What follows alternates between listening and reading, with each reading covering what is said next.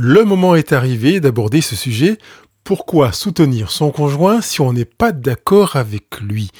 J'ai choisi ce sujet en vous consultant, et je remercie les personnes qui m'ont répondu, et j'y viendrai, euh, que je, les mentionnerai tout à l'heure, bien entendu, parce que je voulais répondre à une préoccupation qui a été formulée, et j'ai pensé que c'était un sujet important. On l'abordera on va dire en trois grandes parties. Dans la première, on va répondre à la question pourquoi soutenir son conjoint et qu'est-ce qu'on peut entendre par soutenir?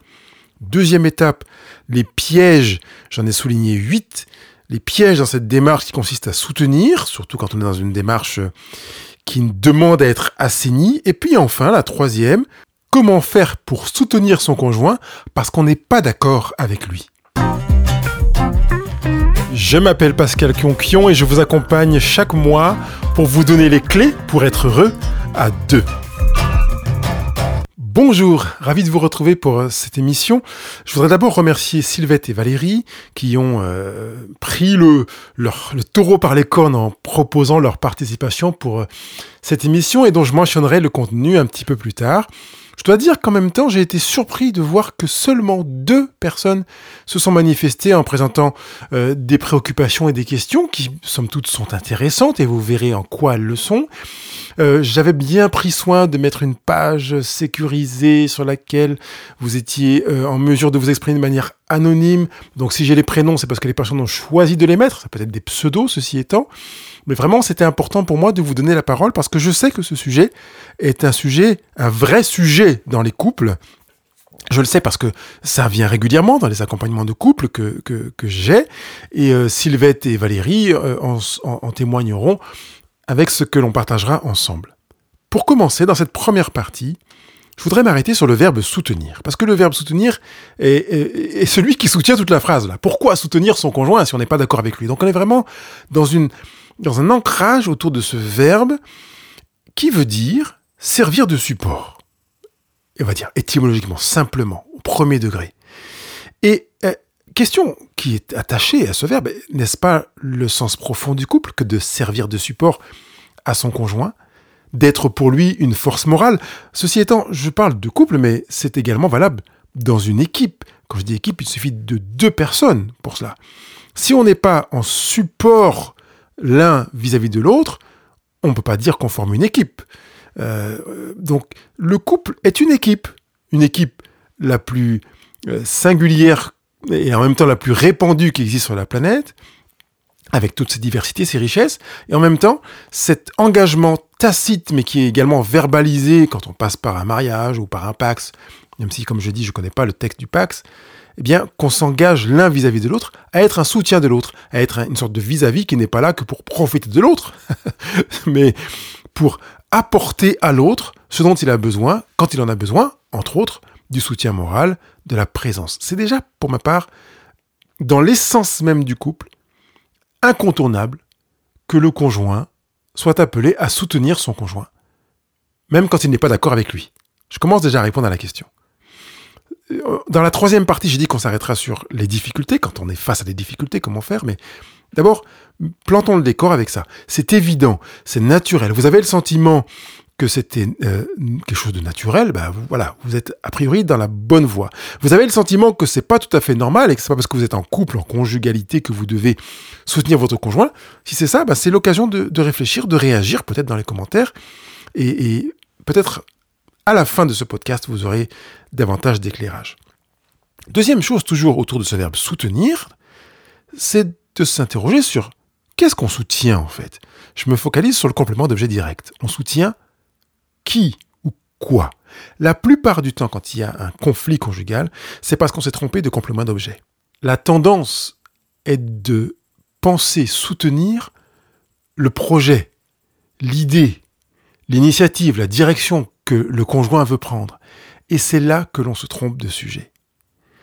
Le complément d'objet que je voudrais que vous mettiez en avant, c'est le qui. Pas le quoi, mais le qui. Se souvenir que quand il est question de soutien, on n'est pas en train de soutenir un projet, on n'est pas en train de soutenir une initiative, une décision, une volonté, une direction peut-être, surtout si on est d'accord, c'est assez facile de soutenir. Et justement, ça peut être un piège quand on est d'accord de se demander finalement, qu'est-ce que je soutiens? Je soutiens le qui ou le quoi? Je voudrais que dans tous les cas, que vous soyez d'accord ou pas d'accord avec votre conjoint, et on s'arrêtera sur ce d'accord et pas d'accord dans quelques instants, que vous soyez d'accord avec moi, permettez-moi, pour dire oui, je comprends que ma démarche de soutien est à focaliser sur le qui. La personne que je soutiens, c'est mon conjoint. La priorité est donc mise sur la relation. La relation à l'autre, la relation avec l'autre. Et c'est véritablement là que les fondations du soutien sont à poser. Par conséquent, si vous n'êtes pas d'accord avec votre conjoint, vous comprenez que ça commence à être plus facile à envisager. Ah oui, parce que finalement, ce n'est pas le projet, c'est pas la direction qu'il prend que vous soutenez. C'est lui ou elle que vous soutenez. Par conséquent, vous pouvez entrer dans un soutien de votre conjoint même si vous n'êtes pas d'accord avec le projet, même si vous n'êtes pas d'accord avec la direction qui est prise. Parce qu'on ne soutient pas le projet, mais la personne. D'ailleurs, si le projet aboutit, on vivra avec la personne, pas avec le projet. Et si le projet échoue, de la même manière, on vivra avec la personne. On y gagne systématiquement à soutenir la personne parce que euh, la relation prime et que euh, en cas de, succès comme d'échec, la relation est à entretenir avec la personne, pas avec le projet. Une autre voie serait une voie égoïste qui consisterait à se dire finalement, je le soutiendrai quand je serai euh, d'accord avec lui, ou bien quand il acceptera d'entendre mon point de vue, ce qui est une approche manipulatoire, une sorte de chantage émotionnel. On a déjà planté le décor sur cette première grande partie, soutenir. On soutient parce que c'est le principe même du couple, et on soutient une personne, pas un projet, pas une idée, pas une direction, pas une envie, pas un désir, mais une personne, et une personne qu'on aime. Et le soutien prend tout son sens quand on est en relation avec cette dimension de l'amour. Quand je parle d'amour, je ne parle pas d'émotion, de sentiment. Je parle d'une action qui qui plus est, et c'est peut-être là qu'on a besoin d'amour, parce que je le dis souvent à des couples, l'amour n'est utile que quand c'est vraiment difficile, quand tout va bien, que le soleil se couche au bon endroit, que la température est bonne, que la relation est superbe. Quelque part, et j'ai envie de dire, on n'a pas besoin d'amour. On a besoin de faire appel à l'amour quand c'est difficile, quand ça nous paraît insupportable, quand c'est les lourds, que c'est pénible, que c'est tendu, qu'on ne se comprend pas, qu'on pas d'accord. C'est justement là que l'amour est sollicité, c'est là qu'on en a besoin. L'amour s'avère être le carburant qui permet de dépasser les limites que l'on poserait naturellement parce qu'il y a des choses qui ne nous conviennent pas. On va dépasser ces limites pour aller donner à l'autre ce dont il a besoin, être dans cette action de la force morale.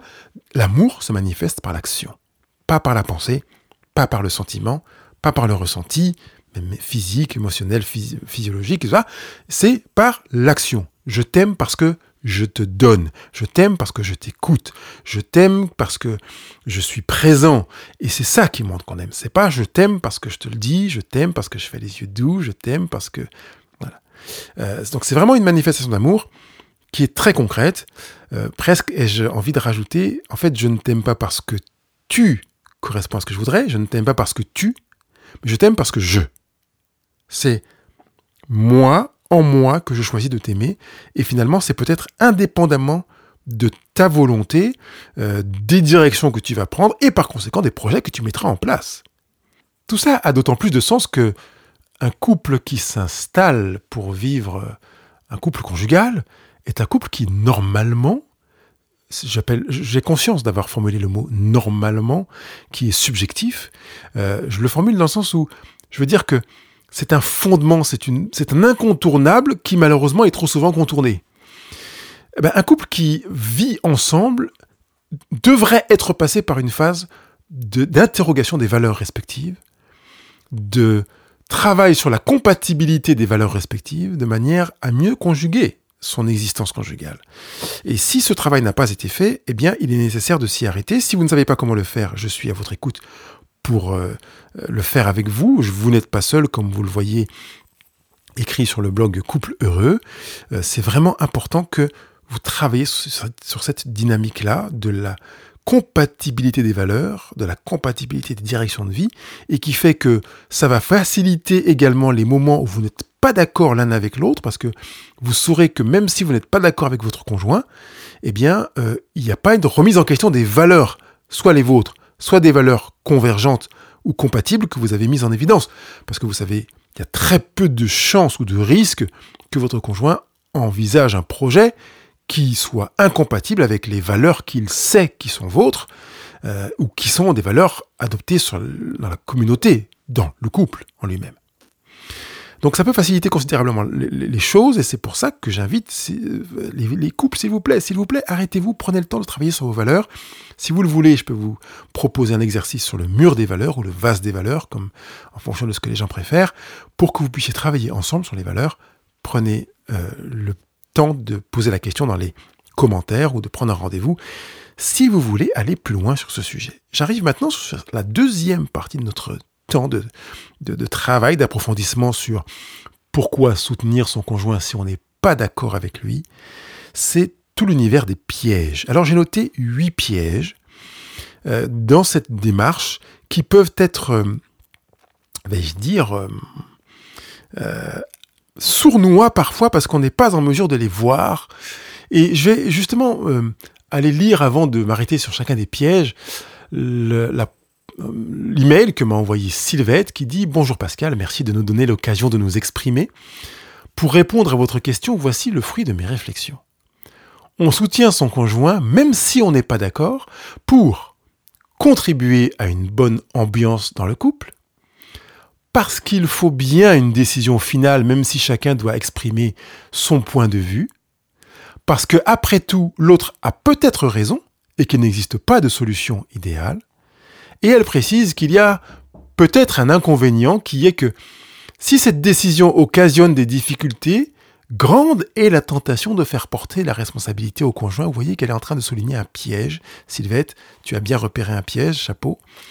Et en plus, continue-t-elle à préciser, c'est dur de soutenir à contre-coeur, mieux vaut se résigner et accepter de faire confiance. Et elle précise, hâte de vous écouter. Merci Sylvette d'avoir eu hâte de m'écouter. Le moment est venu, comme je l'ai dit au tout début de, de ce podcast. Alors, Sylvette, vous verrez que dans les pièges que je présente, les huit pièges, j'aborde des éléments de ce que vous avez mentionné, et puis d'ailleurs j'y viendrai. Premier piège, c'est de tenir les comptes. Tenir la comptabilité du nombre de fois, du nombre de sujets dans lesquels on a soutenu son conjoint. Et bien entendu, c'est là aussi le revers de ce piège, c'est d'attendre du soutien en retour quand l'autre n'est pas d'accord avec tout ce que j'ai fait pour toi, tout ce que j'ai supporté, alors que je l'ai fait même parfois à contre-coeur, je vois que toi, tu n'es pas capable de le faire pour moi. Ce piège-là est béant, j'ai envie de dire, je ne suis pas sûr d'avoir besoin de m'arrêter davantage dessus, parce que vous avez bien des situations de vie conjugale dans lesquelles vous pouvez vous dire, oui, effectivement, j'ai raisonné comme ça, ou je continue à penser comme ça. Pascal a dit très clairement, c'est un piège. Je comprends que c'est le cas. Ne tombez pas dedans, ou sortez-en déchirez votre cahier comptable, sortez de cette dynamique-là pour faire en sorte que ce ne soit plus du tout une manière de fonctionner qui vous concerne. S'il vous plaît, c'est d'abord pour vous-même, et puis ensuite pour votre couple, mais d'abord pour vous-même que de sortir de ça. Deuxième piège, c'est de soutenir du bout des lèvres. Oui, je te soutiens, mais voilà. Et là, je rejoins un peu ce que tu as dit, Sylvette. Permets-moi de te tutoyer. Parce qu'il faut bien une décision finale, même si chacun doit exprimer son point de vue. Puis après tout, voilà. Ce, oui, mais quand vous percevez qu'il y a un mais, vous pouvez prendre conscience que vous êtes en train de soutenir du bout des lèvres ou bien d'acquiescer d'une certaine manière parce que je ne sais pas ce qui peut se cacher derrière et peut-être que je l'évoquerai dans les pièges suivants. J'aimerais que votre soutien ne se fasse pas du bout des lèvres on soutient le conjoint, on se souvient que c'est pas le projet qu'on soutient, mais c'est le conjoint. C'est pas oui mais, c'est oui. Et pourquoi c'est pas oui mais? Parce que le mais vient annuler le oui. Le mais s'oppose, il contraste. Par conséquent, je rejoins ce que propose Marshall Rosenberg, notamment dans la communication non violente, dans laquelle on va pas utiliser le mais, on va utiliser un et. Oui, je te soutiens et je tiens à ce que tu saches que. C'est vraiment important. Pas du bout des lèvres, Peut-être si c'est difficile pour vous, formulez-le. Je te soutiens Et je voudrais que tu saches que c'est difficile pour moi de te soutenir parce que je ne suis pas d'accord avec le projet, seulement c'est important pour moi de soutenir toi parce que c'est toi que j'aime, je suis ton conjoint et je veux que tu saches que, etc., etc. Troisième piège, c'est chercher à faire plaisir dans le soutien. Et je me suis demandé si c'était peut-être un peu présent dans la démarche, peut-être aussi un petit peu de Valérie. Euh, j'ai soutenu et soutiens toujours mon mari dans son projet de reconversion professionnelle, dit-elle, et j'étais d'accord avec lui. J'étais d'accord avec lui, Valérie, pour lui faire plaisir, parce que vraiment, au fond, au fond de toi, je me permets aussi de te tutoyer, tu étais vraiment d'accord avec lui. Surtout que tu écris, le souci maintenant, c'est qu'il m'emporte avec lui dans ses émotions. Soit il est d'une extrême positivité, soit d'une extrême négativité, et je ne sais pas quoi faire, autant pour lui que pour moi. On a l'impression que c'était plus fort que toi, comme si la vague était bien plus grande que ce à quoi tu t'attendais. Euh, je reviendrai peut-être sur certains aspects de ce que tu as mentionné, Valérie, pour essayer d'apporter un début d'aide, même si le mieux c'est de le faire dans un vis-à-vis, qu'il soit en visio, au téléphone ou euh, physique, en présentiel. Chercher à faire plaisir est un piège. Et notamment, Sylvette parle de résignation. Euh, c'est un des pièges. Chercher à faire plaisir peut nous conduire à la résignation. Or, la résignation, c'est étymologiquement cesser d'assumer une charge, mais c'est aussi subir sans protester quelque chose qui paraît de toute évidence inévitable. Ça nous tombe dessus, c'est trop difficile. Donc, on va bien chercher à s'y faire, à s'y soumettre. Et je ne voudrais pas, s'il vous plaît, que vous vous soumettiez à contre-coeur. Que dans un couple, on ne fasse jamais rien à contre-coeur. J'ai bien entendu que j'ai formulé jamais. J'ai bien mesuré mon mot, qu'il n'y ait aucune situation dans laquelle vous faites quelque chose à contre-coeur. Que vous le fassiez même si ça n'est pas de votre goût, vous n'avez pas très envie de le faire, mais vous le faites parce que vous avez choisi de le faire. Pas parce qu'on vous impose de le faire, ou pas parce que une force euh, quelconque fait que vous êtes obligé de le faire. Vous n'êtes pas obligé de faire quelque chose. J'entends qu'il est tout à fait légitime, et j'ai enregistré dans des podcasts le fait que dans le couple, l'effort est nécessaire. Mais l'effort choisi, l'effort résolu, l'effort décidé. Quand je pratique un exercice sportif, je fais un effort, parce que je vais dépasser mon confort. Seulement, personne ne m'impose de faire l'effort. C'est un effort que je choisis. Donc, on est en plein exercice de sa liberté, de son propre libre arbitre, ce qui fait que quand on choisit de soutenir son conjoint, on ne le fait pas pour faire plaisir, on ne le fait pas par résignation, on le fait parce qu'on a choisi, même si ça résulte d'un effort, mais d'un effort librement consenti. On peut aussi chercher à faire plaisir pour éviter le conflit, pour maintenir l'ambiance. Tiens, Sylvette, j'évoque euh, ce que tu as mentionné, pour contribuer à une bonne ambiance dans le couple, dis-tu.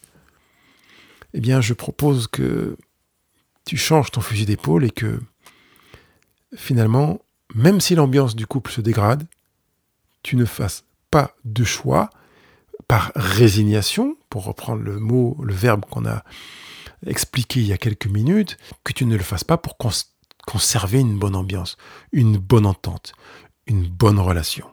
Ce troisième piège, d'ailleurs, flirte avec le quatrième, qui est pensé que soutenir son conjoint euh, signifie tout vivre de bon cœur avec enthousiasme, et c'est faux, je viens de l'évoquer en parlant d'effort. Parfois, ça peut nécessiter un effort, parce qu'on est en dehors de ce qui nous paraît logique, cohérent, évident, parce qu'on ne le comprend pas ou qu'on n'est pas d'accord avec son conjoint.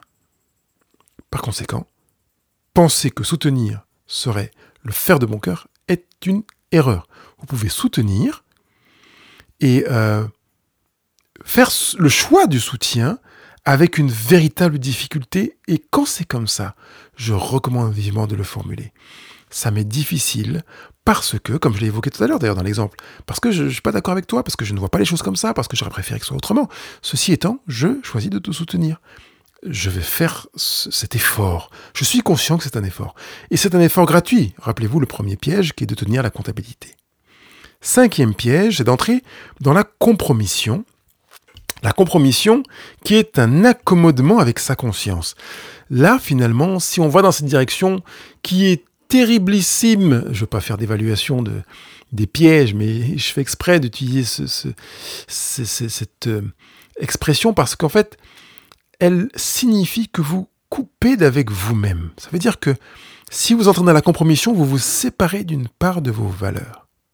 Vous comprenez que quand vous soutenez votre conjoint, vous ne pouvez pas vivre dans la compromission. Parce que vous soutenez une personne que vous avez choisie, qui correspond à, vos valeurs, à votre manière de voir la vie à deux et de voir la vie tout simplement. Ce qui signifie qu'il n'y a pas de compromission. Souvenez-vous que ce n'est pas le projet que vous soutenez, mais le conjoint. Par conséquent, vous pouvez ne pas soutenir du tout le projet en disant je ne suis pas d'accord, je n'aime pas cette direction, j'aurais préféré que, vous entendez que je me répète, hein, je vous le dis, après vous saurez le faire par cœur quand vous serez avec votre conjoint.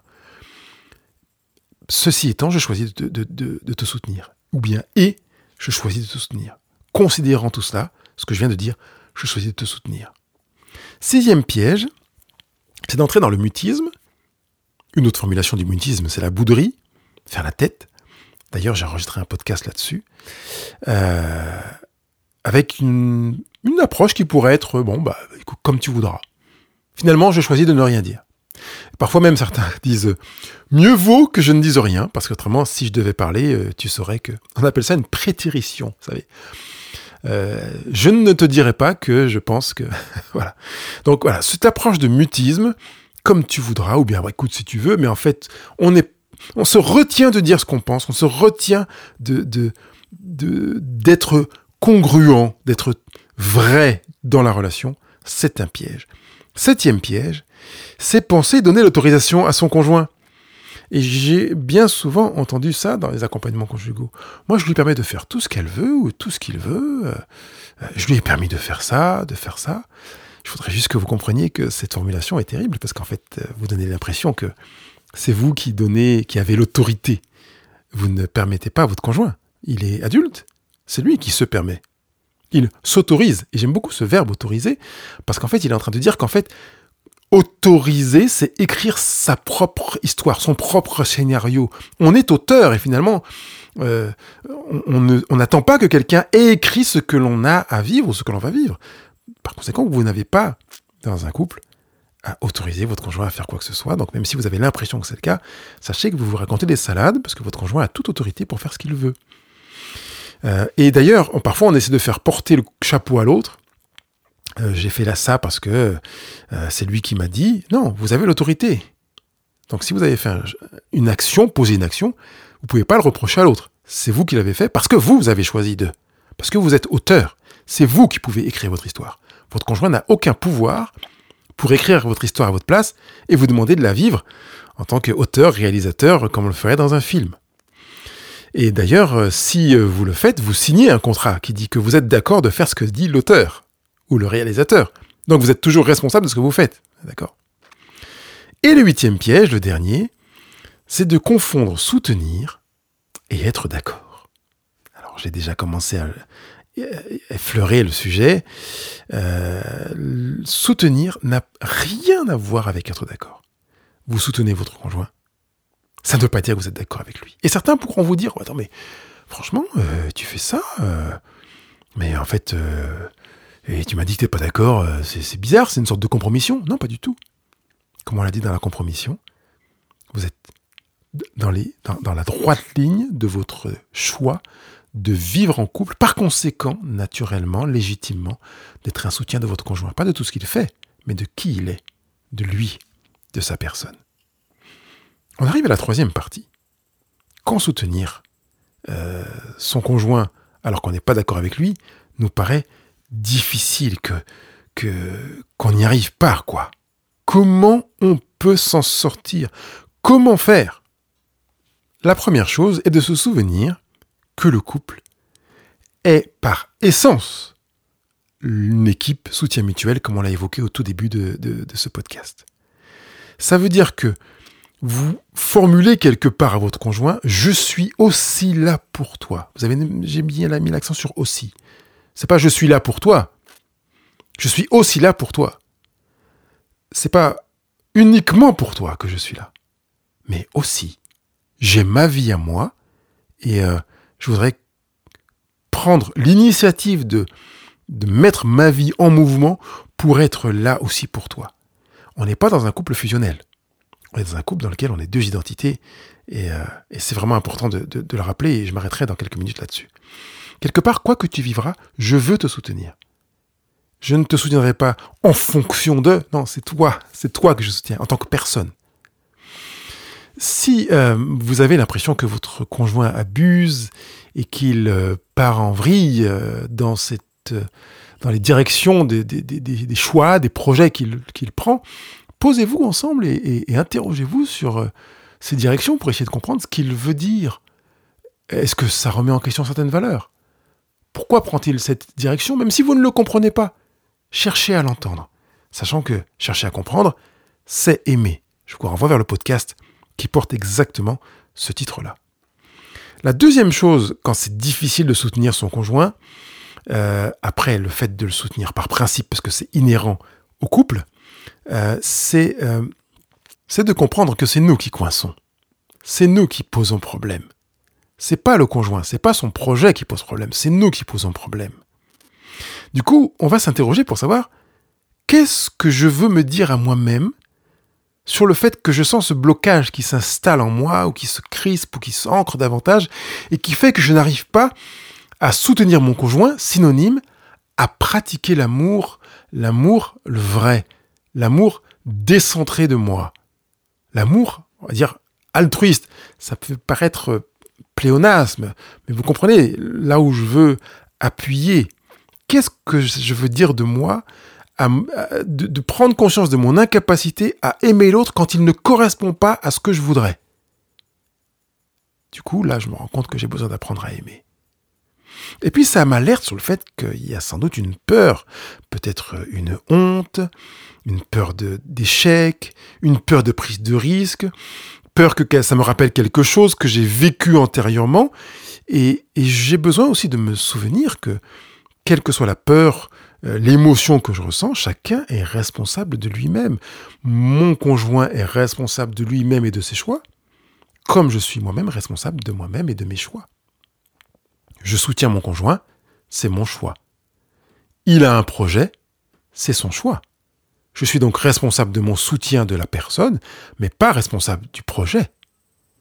Et ça, c'est quand même quelque chose qui peut m'aider à entrer dans, le dégrippage personnel pour euh, revivre un couple dans lequel je laisse mon conjoint vivre en tant qu'auteur de ce qu'il veut vivre. Finalement, c'est une distance qui est prise avec l'image du couple idéal dans lequel on est d'accord l'un et l'autre, on voit les choses de la même manière et que voilà, on a le même timing, on a les mêmes sensibilités.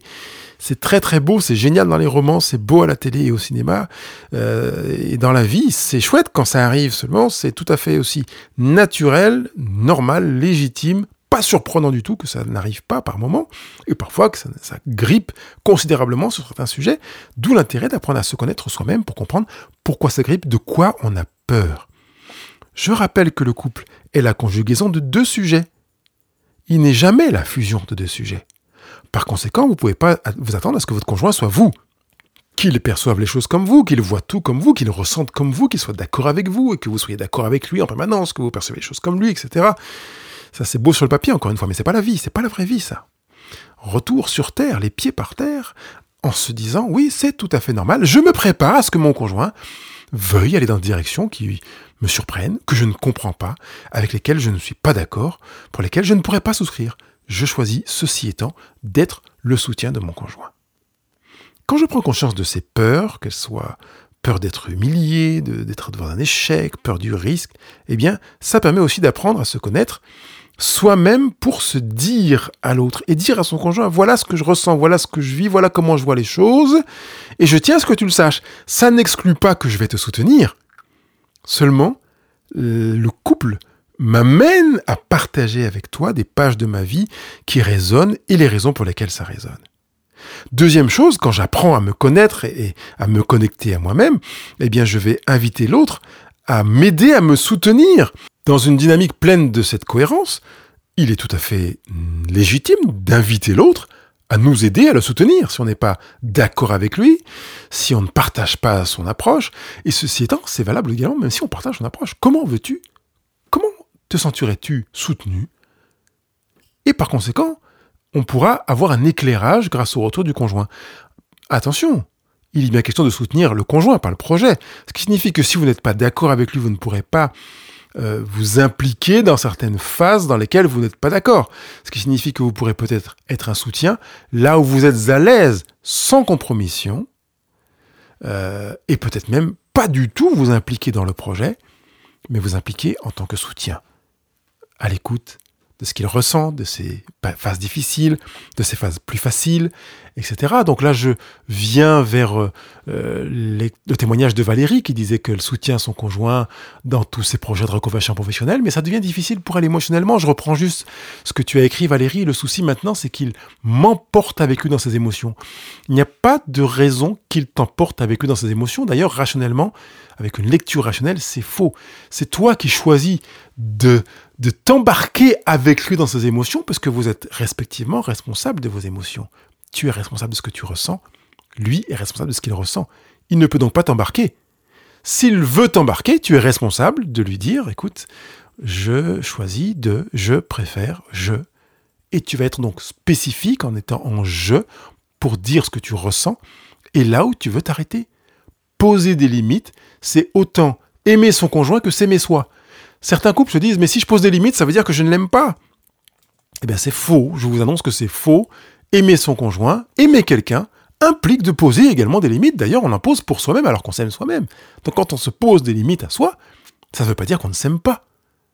Par conséquent, dans cette démarche-là, on va pouvoir, et Valérie, je t'invite à poser des limites à ton conjoint, et à poser des limites à toi-même pour ne pas te laisser emporter dans ces émotions, parce que c'est toi qui te laisses emporter.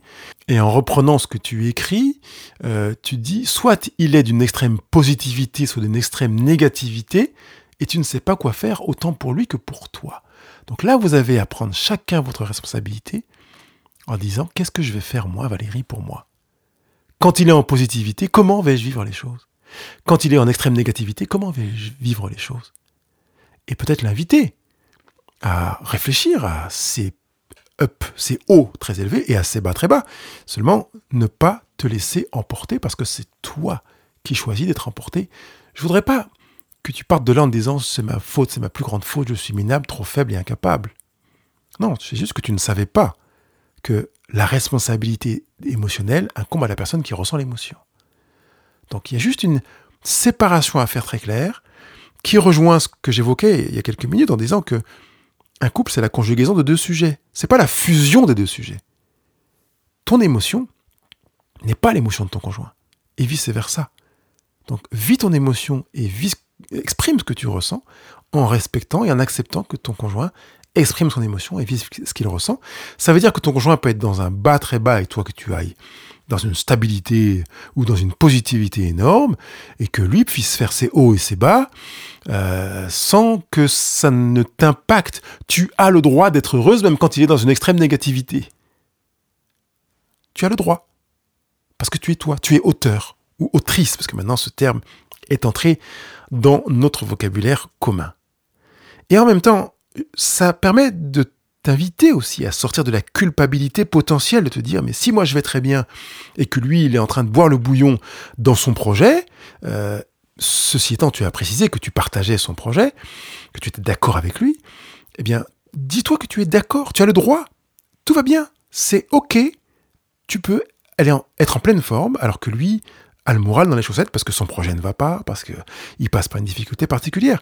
C'est plus facile dans cette situation parce que tu es d'accord avec lui d'être euh, un soutien que si tu n'étais pas d'accord, euh, mais tu peux être auprès de lui un soutien quand il ne va pas très bien. Et justement, c'est encore plus aidant d'être un soutien qui va très bien quand l'autre ne va pas très bien, plutôt que de tomber tous les deux dans une spirale émotionnelle dans laquelle on va s'aspirer mutuellement ou se laisser aspirer par l'autre.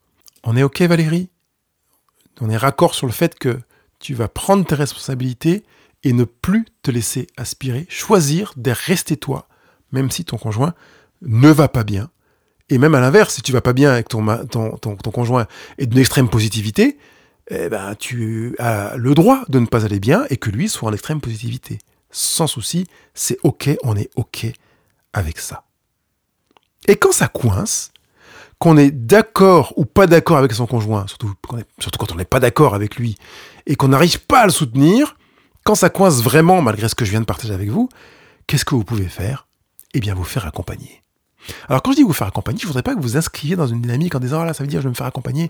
On est parti pour 5 ans, 6 ans, 7 ans. Non, pas du tout, pas du tout, pas du tout. Et des personnes que j'ai accompagnées euh, peuvent l'exprimer. D'ailleurs, je me souviens avoir interviewé Nathalie il y a quelques années, avec laquelle j'ai eu un entretien. Et dans le cadre de cet entretien, elle m'a dit Ah, ça y est Je parle de Nathalie, mais il y en a une autre également, et, qui euh, peuvent peut-être avec un entretien, une heure, une heure et demie ou deux heures, faire que on est, ça y est, on a la clé. Je rappelle que l'objectif de couple heureux, c'est vous donner les clés pour être heureux à deux. On a la clé, on peut ouvrir la porte, déverrouiller certaines choses. Donc partez pas sur l'idée que je vais vous accompagner pendant six ans. Je peux peut-être vous accompagner une, deux, trois, cinq, dix séances, et puis au revoir.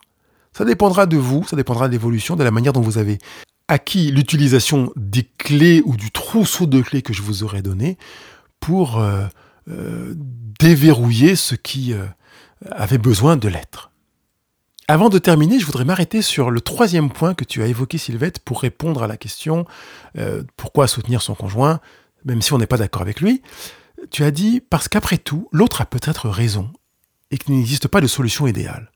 Alors, oui, la solution idéale, n'existe pas. C'est pas qu'il n'existe pas de solution idéale.